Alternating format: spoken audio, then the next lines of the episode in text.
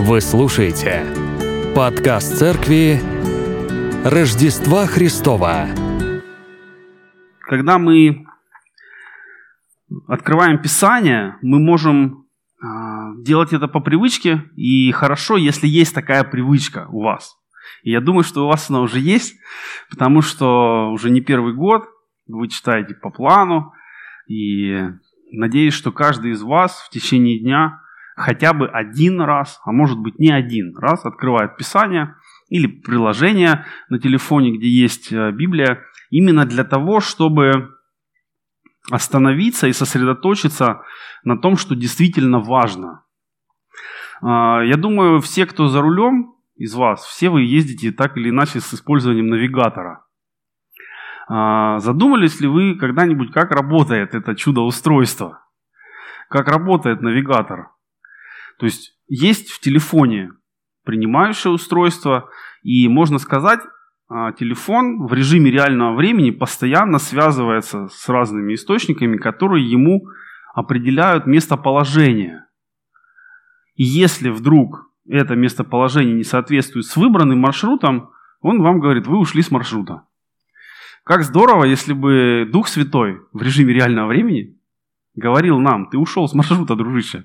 Ну, давай возвращайся быстрее, разворачивайся, не, не ходи туда, не езжай туда, не думай это, не делай это.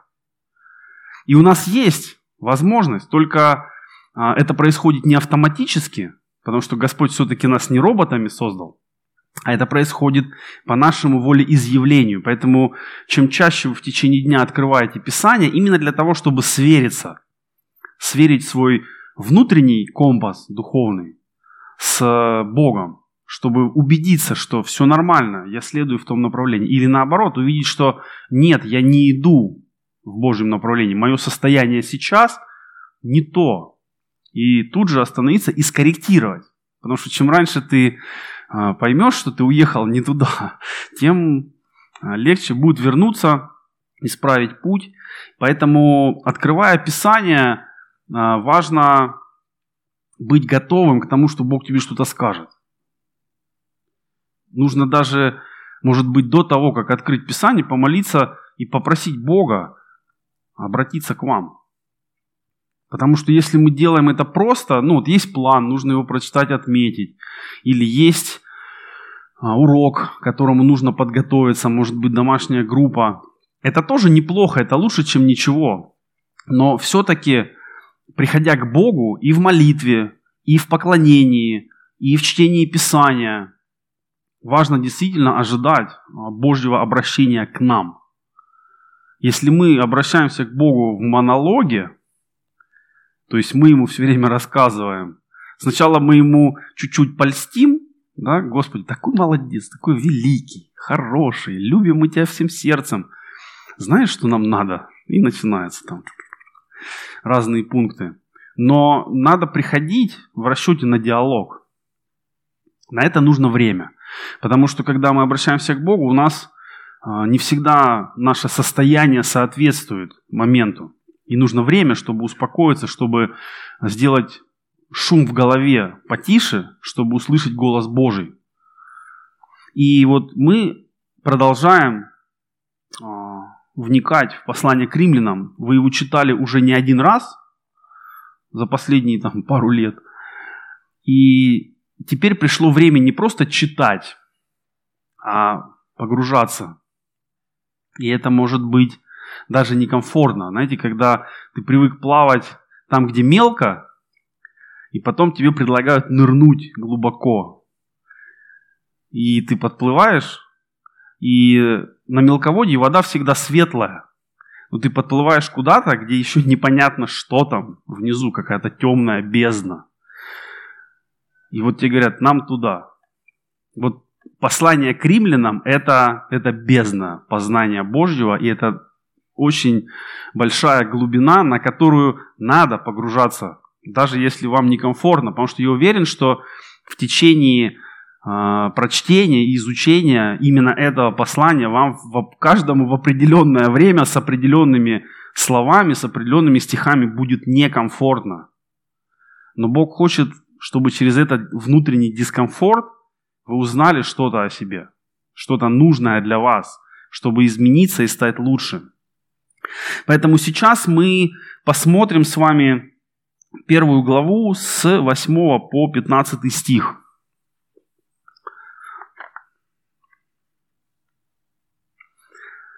Прежде всего, благодарю Бога моего через Иисуса Христа за всех вас, что вера ваша возвещается во всем мире. Свидетель мне Бог, которому служу духом моим в благовествовании Сына Его, что неприятно, непрестанно вспоминаю о вас. Всегда прося в молитвах моих, чтобы воля Божья когда-нибудь благопоспешила мне прийти к вам. Ибо я весьма желаю увидеть вас, чтобы преподать вам некое дарование духовное к утверждению вашему. То есть утешиться с вами верою общую, вашей и моей. Не хочу, братья, оставить вас в неведении, что я многократно намеревался прийти к вам, но встречал препятствия даже до ныне, чтобы иметь некий плод у вас, как и у прочих народов. Я должен и эллинам, и варварам, и мудрецам, и невеждам, и так, что до меня я готов благовествовать и вам, находящимся в Риме. Это продолжение вступления Павла, продолжение объяснения его цели, с которой он пишет это письмо. Интересно, что он обращается к церкви в Риме, не зная их лично, не будучи еще там. Но мы видим его сильное желание посетить эту церковь, чтобы а, поделиться с ними тем а, учением, знанием, откровением, которое Павел имеет от Бога, и он говорит, что пытался неоднократно, многократно вот а, здесь он вот. Не хочу оставить братья вас неведение, что я многократно намеревался и встречал препятствия, но это его не останавливает. Для нас это важный показатель вообще христианского поведения, что э, если что-то есть от Бога на сердце, нужно многократно пытаться, нужно делать до тех пор, пока не получится. А если у тебя не получилось сразу, единственное, что это означает, нужно помолиться, собраться силами и еще раз, до тех пор, пока не будет результата. И на чем Павел делает акцент в этих словах? Которых мы прочитали. Конечно, прежде всего он а, благодарит церковь и говорит, что рад, что церковь, их вера возвещается во всем мире. Конечно, а, на то время римская церковь не была вот, буквально известна во всем мире. Не было у них интернета тогда, и газет не было. Но что мы точно можем сказать, что э, служение, дела церкви факт самого существования церкви, поведение этих людей, а, весть об этом выходила за рамки церкви. И церковь имела определенную репутацию в городе. Люди знали о том, что а, есть христиане, может, по-разному относились, но это важный показатель и вы можете подумать о вашей церкви, известна ли ваша церковь за пределами вот того места, где вы собираетесь. Мог бы Павел сказать о вас. «А, благодарю Бога за то, что вера ваша возвещается во всем Южном Бутово, например. Ну, хотя бы. А может быть, больше. Если нет, то это предмет для молитв и размышления, что нужно, как, а, как жить, как служить как делиться Евангелием, чтобы действительно люди знали, что здесь есть церковь, здесь есть верующие люди, они знают Бога. Сегодня церковь бывает выглядит так, что она пытается спрятаться, закрыться стенами от мира. И когда мы приходим, важно понимать, что воскресенье – это место и время для того, чтобы наполниться Божьей силой, Божьим Духом. Для чего? Не просто для того, чтобы вот прийти сюда как будто с мешком проблем, которые ты за неделю скопил, бросить его у креста Христова, вздохнуть, распрямиться и выйти в следующую неделю опять складывать какие-то другие сложности и проблемы. Задача в том, чтобы придя сюда, поклонившись, помолившись, наполнившись силой от Бога, выйти в мир и служить, благовествовать, ободрять, утешать, а, служить людям, которые находятся рядом с вами. Где-то на работе, где-то это соседи. Но очень важно понимать, что вектор церкви всегда должен быть направлен вовне. Мы приходим к Богу, наполняемся от Него, чтобы затем раздавать. Мы должны работать как хороший роутер. Мы должны раздавать сильный сигнал. Для того, чтобы люди, зная нас, а, зная во что мы верим, в какой-то момент заинтересовались и спросили, почему ты такой.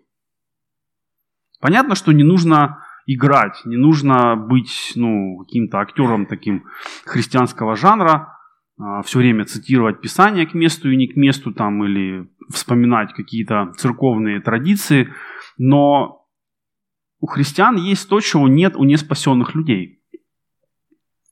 Это уверенность в том, что с ними все будет хорошо. Сегодня у многих людей нет уверенности, что все будет хорошо.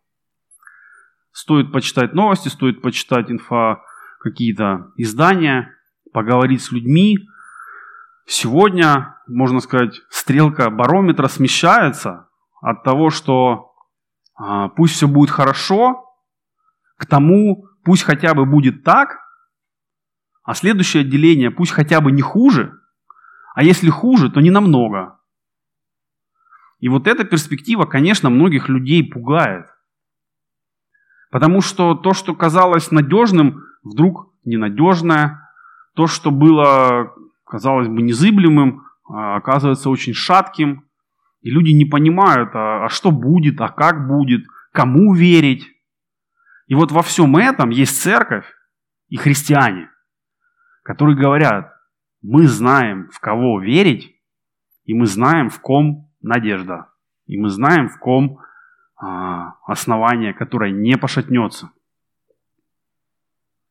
Вопрос в том, как самим быть настолько уверенными в евангельской вести, чтобы а, распространение Евангелия не было ни для кого из вас проблемой. Павел пишет, что он хотел бы прийти к ним, чтобы поделиться а, духовным а, дарованием, то есть у него есть дар от Бога, и он хочет поделиться им с людьми в церкви, чтобы иметь плод. Хочу обратить ваше внимание на этот стих. Это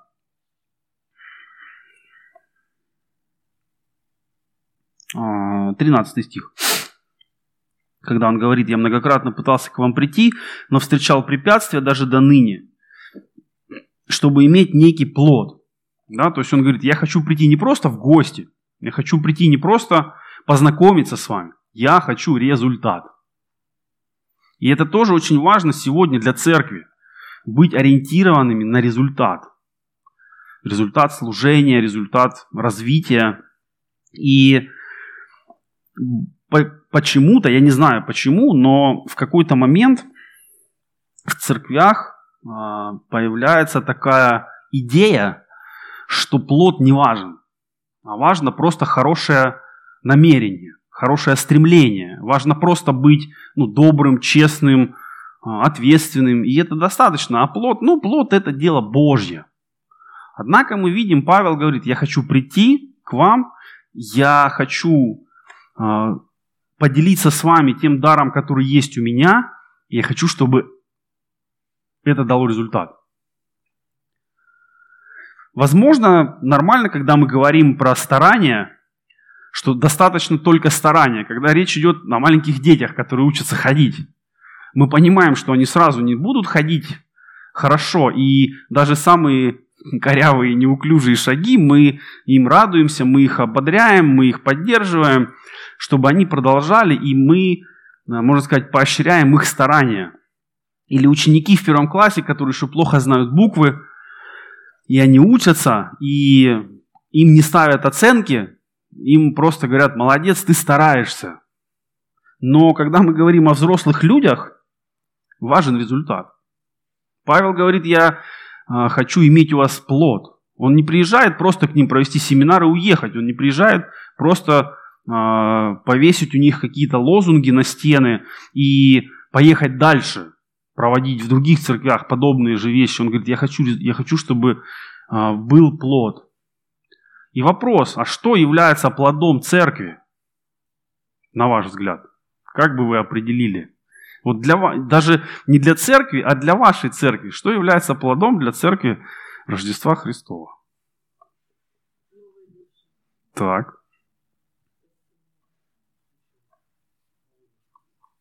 Хорошо. Тогда этим людям, для того, чтобы стать спасенными, им нужно хотя бы сюда попасть. А чтобы им сюда попасть, им об этом надо узнать. И чтобы им сюда прийти, им должно быть понятно, как сюда прийти. И по возможности нужно, ну, можно сказать, удобно сюда добраться им. Вот я, например, сюда когда шел, пару раз чуть не упал из-за ото льда. Вот. И если так говорить, то а, сегодня Церковь Рождества Христова могут найти только люди, которые уже о ней знают, которые очень посвященные, которые не боятся упасть по пути и готовы потратить время. Но когда мы понимаем, что наша, а, наш фокус – это благовестие новым людям, то понятно, что э, люди здесь, вот как бы как факт, да, новые люди здесь, это результат еще какого-то действия, которое сделано до этого. Вы где-то с ними поговорили, вы их пригласили, вы здесь для них что-то сделали, может быть, какое-то мероприятие или праздник, или встречу интересную для людей, которые пока еще не знают Христа, чтобы им было зачем сюда прийти, а тут они встретят вас, а вы наполнены Богом, и, соответственно, от избытка сердца ваши уста будут говорить. Выглядит все достаточно просто, да? Но почему-то каждый день с утра не знаю, как у вас, а у меня бывают такие ситуации, что я вечером и я утром – это абсолютно два разных человека. И я думаю, что вот утром я начну, я возьмусь, я устремлюсь, и утром я говорю, да нет, что ты удумал такое себе? Ты себя просто подними с кровати. И так происходит и в духовной жизни тоже. Мы приходим в воскресенье, мы друг друга ободряем, нам здорово, классно, давайте помолимся, провозгласим, прославим, отлично. Но потом мы возвращаемся домой, а там, может быть, посуда немытая с утра стоит, или детей в школу надо собирать, или еще что-то. И вот это а, колесо рутины нас опять проворачивает, и вот уже вот уже суббота, вроде опять воскресенье завтра, и надо опять в церковь идти, а ты понимаешь, что ты ни с кем даже толком про Иисуса не поговорил, как будто все в тумане. И чтобы так не происходило, нужно э, молиться и сознательно э, готовиться для того, чтобы быть способным сказать. Потому что когда вы готовы, Бог даст вам возможность. И поэтому важно, чтобы э, мы готовились ожидали возможностей. Потому что когда вы ожидаете возможности, все внутри вас вот заточено на нужный результат. И в этом плане церковь можно сравнить, а, знаете, как хоккей, когда идет, а, есть поле, на котором идет действие, а есть а, такие, ну, места, где хоккеисты сидят. И там кто-то готовится выйти, кто-то кого-то заменяет, кто-то отдыхает. Вот Церковь это не поле. Церковь это вот эта скамейка. Ты туда заехал, отдохнул, там, попил, укрепился, кого-то взбодрил, кому-то дал совет, кто-то тебе дал совет. И вот ты уже готов двигаться дальше. Церковь это инструмент в Божьих руках. Мы все часть инструмента. Мы все часть, можно сказать, команды Божьей. Если мы действительно верим в то, что глава Христос, то мы под его главенством действуем. Не просто ожидаем, не просто ну вот, а, восхищаемся Богом, не просто поклоняемся Ему. Мы делаем все это для чего-то. И Павел говорит, я хочу, чтобы у вас был плод. И эти слова они актуальны и сегодня. Да? Господь всем нам через Павла говорит, я хочу, чтобы у вас был плод. И для этого Павел намерен продолжать стремиться в римскую церковь. И для нас это сильный пример того, что нельзя просто хотеть, нужно преобразовывать свои желания в действие, нужно преобразовывать намерения в действие, потому что идеи сами по себе, они не важны до тех пор, пока они не обретают реализацию. И в обычной жизни мы все это понимаем. Представьте, что вот вы а, решили приготовить дома ужин, семье сказали, что я приготовлю ужин, все ожидают, отлично, пошли по своим делам, вы заняли кухню, разложились, начинаете все там делать необходимые дела, и у вас вообще ничего не получается. То есть вы что-то сожгли, запороли, пересолили, и вот вы понимаете, что затея не удалась. И вы берете, звоните, заказываете доставку из ресторана, и семья все равно получает ужин. Представляете, если так не сделать, приходит голодная семья, и вы говорите, извините, у меня не получилось, но я старался. То есть в обычных делах мы понимаем, что нужен результат. И где-то ты получишь результат сам, где-то ты позовешь кого-то на помощь, где-то ты включишься э, в другую команду, чтобы получить результат. Но важно достигать результата. И для этого его важно формулировать. Как-то его, чтобы его можно было осязать. И вот а, для этого нужно общаться, проговаривать это, как, какой результат, как мы к нему придем, что это будет, зачем это вообще нам. И позиция Павла, а, можно сказать, он сам себя пригласил к римлянам, да? Его не звали, но он говорит, я должен, я хочу прийти к вам, я должен прийти к вам. Потому что то, что сделал с ним Бог, я думаю, вы опять же помните историю обращения Павла, кем он был, кем он стал и как его жизнь происходила после его обращения и после а, начала его служения непосредственно. То есть он все свои способности, умения, репутацию, все, что он мог, все, что он а, делал, все, кем он являлся, он выстроил в одну линию. И до конца своих дней он благовествовал. И он благовествовал потому, что у него было настолько сильное желание, что вот он говорит, я должен. Я должен и эллинам, и варварам, и мудрецам, и невеждам. То есть он говорит, я всем хочу донести Евангелие. И когда ты должен, вот я не знаю, вот, ну, наверное, все вы занимали денег у кого-то. И вот когда ты должен, ты хочешь этого состояния избежать, ты хочешь закрыть долг, да, чтобы ну, отдать долг. Надо, надо отдать долг. То есть, если у вас с совестью все в порядке, то если вы занимаете, то вы потом хотите как можно быстрее долг отдать. Есть, конечно, люди с прожженной совестью, которые, занимая деньги, наоборот, планируют как бы их не отдавать. Но у них отдельный котел будет э, в гиене. А когда ты стремишься отдать долг, ты ищешь возможности. И вот мы видим, вся жизнь Павла – это поиск и реализация возможностей для создания новых церквей, для научения новых а, людей, назначения служителей. И он не останавливался. Он не начал одну церковь, а, основал там какую-то свою штаб-квартиру, не знаю, и оттуда сидел там и рас, рассылал. Ты туда иди, ты сюда иди, ты там открой. Он, он сам везде ходил. И это тоже важный показатель, что, а, ну, можно сказать, качество служения и качество служителя а, определяется результатом. То есть можно много говорить. Мы видим сегодня, как ну, большие люди с больших трибун – разных политических, экономических, религиозных, говорят очень многие вещи. И можно много говорить. И кажется, что если человек обладает влиянием, то его слова сами по себе имеют силу. Но смотреть всегда надо на дела. Смотреть надо, что следует после. Потому что если человек говорит и за этим ничего не следует, то это просто популизм. И в церкви, конечно, нужно этого избегать. И в церкви мы все на одной линии перед Христом стоим. Никто не, никто не выше, не ниже. Никто не лучше и не хуже.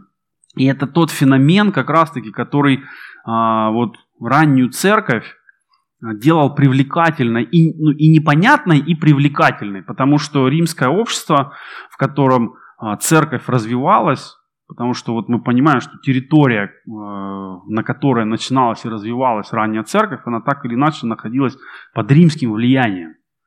Культурным, экономическим, политическим и религиозным. И вот э, в Риме все было понятно. Ты либо знатный господин или знатная дама, и тогда у тебя все хорошо. Ты не работаешь, потому что за тебя работают рабы. Ты проводишь время э, в различных полезных занятиях, а, а если не повезло тебе родиться знатным, не повезло быть гражданином, ну что ж делать? Есть другие занятия.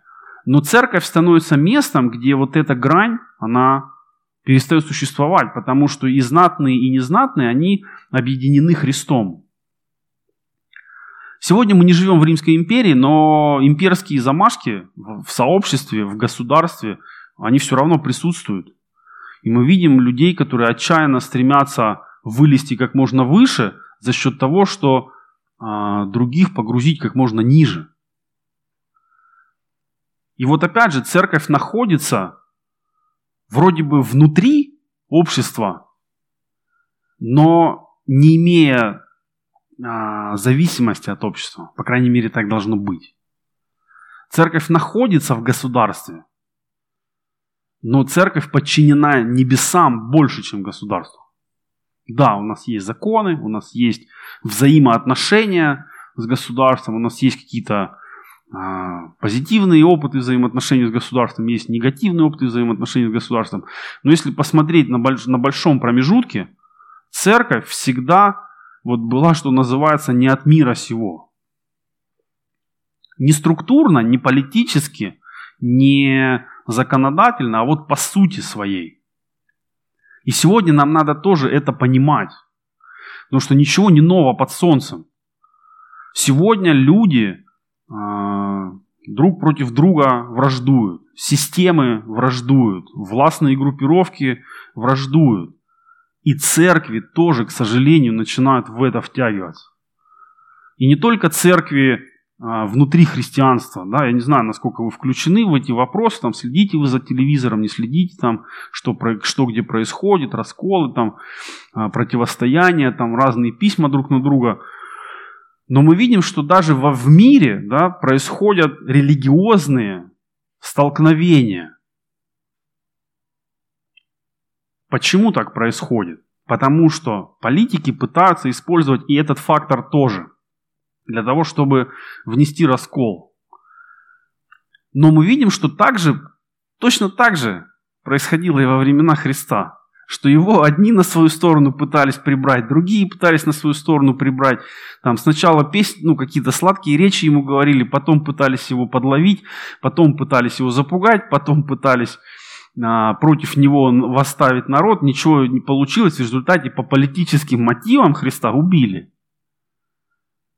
Христа убили по политическим мотивам, которые ему вменили а, люди, которые его ненавидели. Вернее, даже не люди, а властные, властные группы, скажем так. И нам это говорит, во-первых, о том, что если церковь до сих пор существует, церковь Христова, то у церкви есть опыт, как это переживать, как проходить вот эти трудные времена. Поэтому я советую вам обратиться к истории церкви, и к, западной, и, и, и к истории Западной Церкви, и к истории Восточной Церкви, чтобы просто посмотреть, как Церковь в истории сосуществовала с разными ситуациями, режимами и правителями. И вы увидите, что во все времена, во всех а, государствах, где Церковь была, и в западных, и в восточных, а, везде в какой-то момент людям нужно было принимать решение. Ты с кем? Ты с одним режимом или с другим? Ты за этих или за этих? Но мне кажется, это ложная дихотомия. Мне кажется, что когда нам дают выбор, за белых или за красных, я всегда говорю, я за Христа. Потому что Христос не за белых и не за красных. Христос за небеса. И вот это третье, третий взгляд, если можно так сказать. Сегодня нам пытаются сказать, нужно выбрать сторону. Да, ты либо за этих, либо за этих. Либо ты враг, либо ты друг. Либо ты разведчик, либо ты шпион. Да, вот если разведчик ты молодец, шпион ты не молодец. И тебе нужно сделать выбор.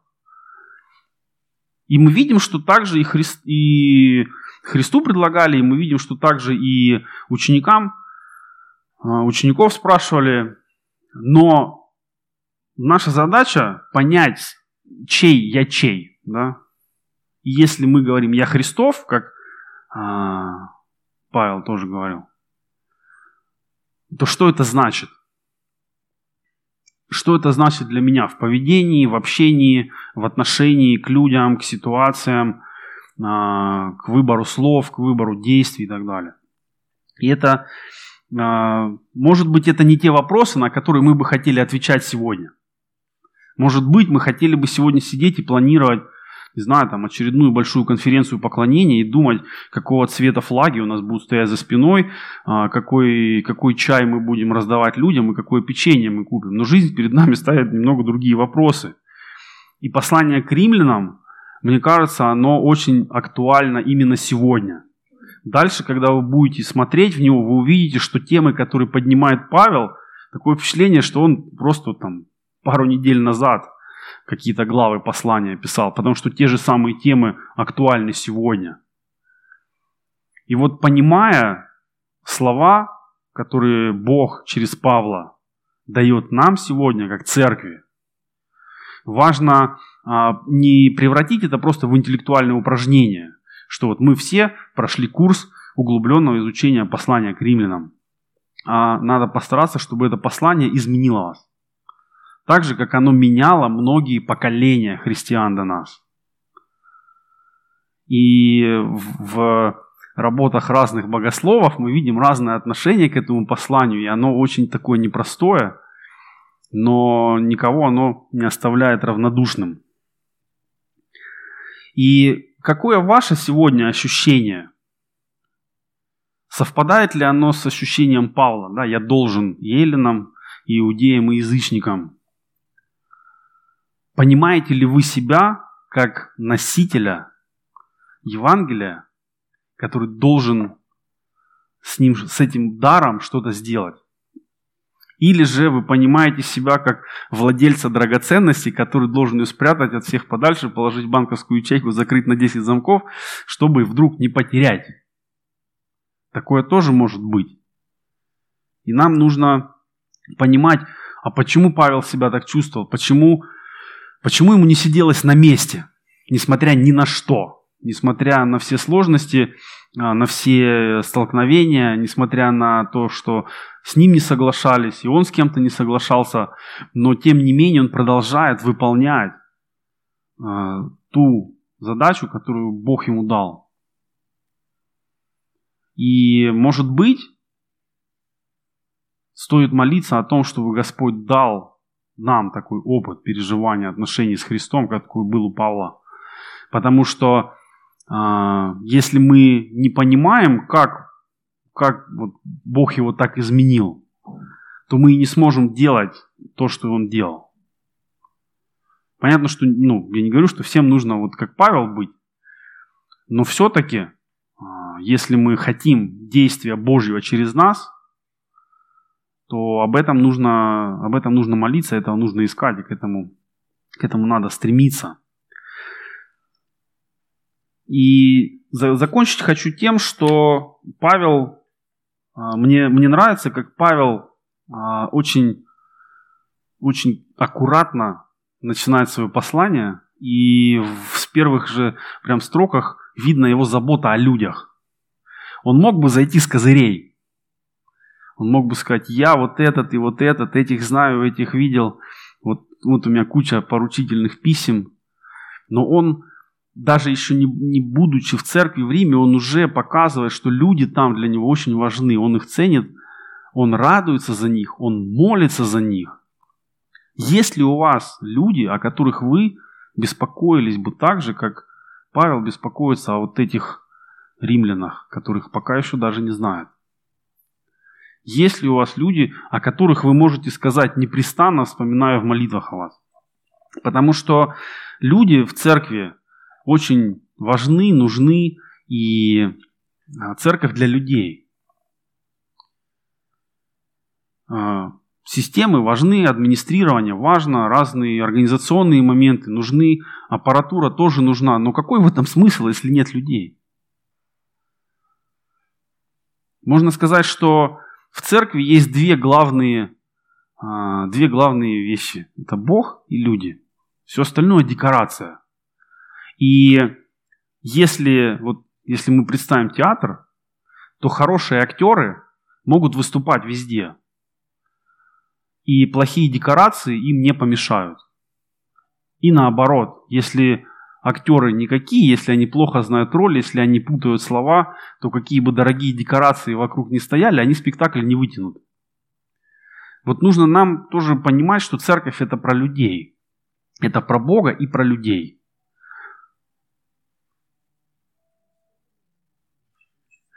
Вот. Поэтому, э, понимая это, мы приходим сюда встречаться с Богом, мы приходим сюда встречаться с людьми. И мы, выходя отсюда, людям должны приносить Бога. То есть мы люди, идем к людям и приносим им Христа. И сегодня это не так просто, как кажется. Сегодня, а, не знаю, быть открытым христианином не всегда просто. Кто-то будет смеяться, кто-то будет э, шутить над тобой, кто-то будет тебя противопоставлять, кто-то будет пытаться подловить, кто-то будет называть тебя усколобым, не знаю, мракобесом, еще каким-то. Но, тем не менее, нам нужно, нужно иметь смелость перед людьми, чтобы в какой-то момент на работе, на учебе сказать, да, я верю в Христа, да, я, я знаю Христа, да, я люблю церковь, да, у меня есть набор заповедей, которые для меня драгоценны. И вот позиция, она, люди могут с ней не соглашаться, но они будут ее уважать, если вы действительно достойны своей позиции. И мы видим, что со Христом были те, кто его э, поддерживали, были те, кто был, кто был против, но никто не остался равнодушным. Мы видим а, подобное в действиях апостолов. Были те, кто их поддерживал, были те, кто им противостоял, но люди видели их позицию. И люди видели позицию христиан, особенно в ранней церкви, когда христиане не просто говорили о своей вере, они показывали свою веру до конца.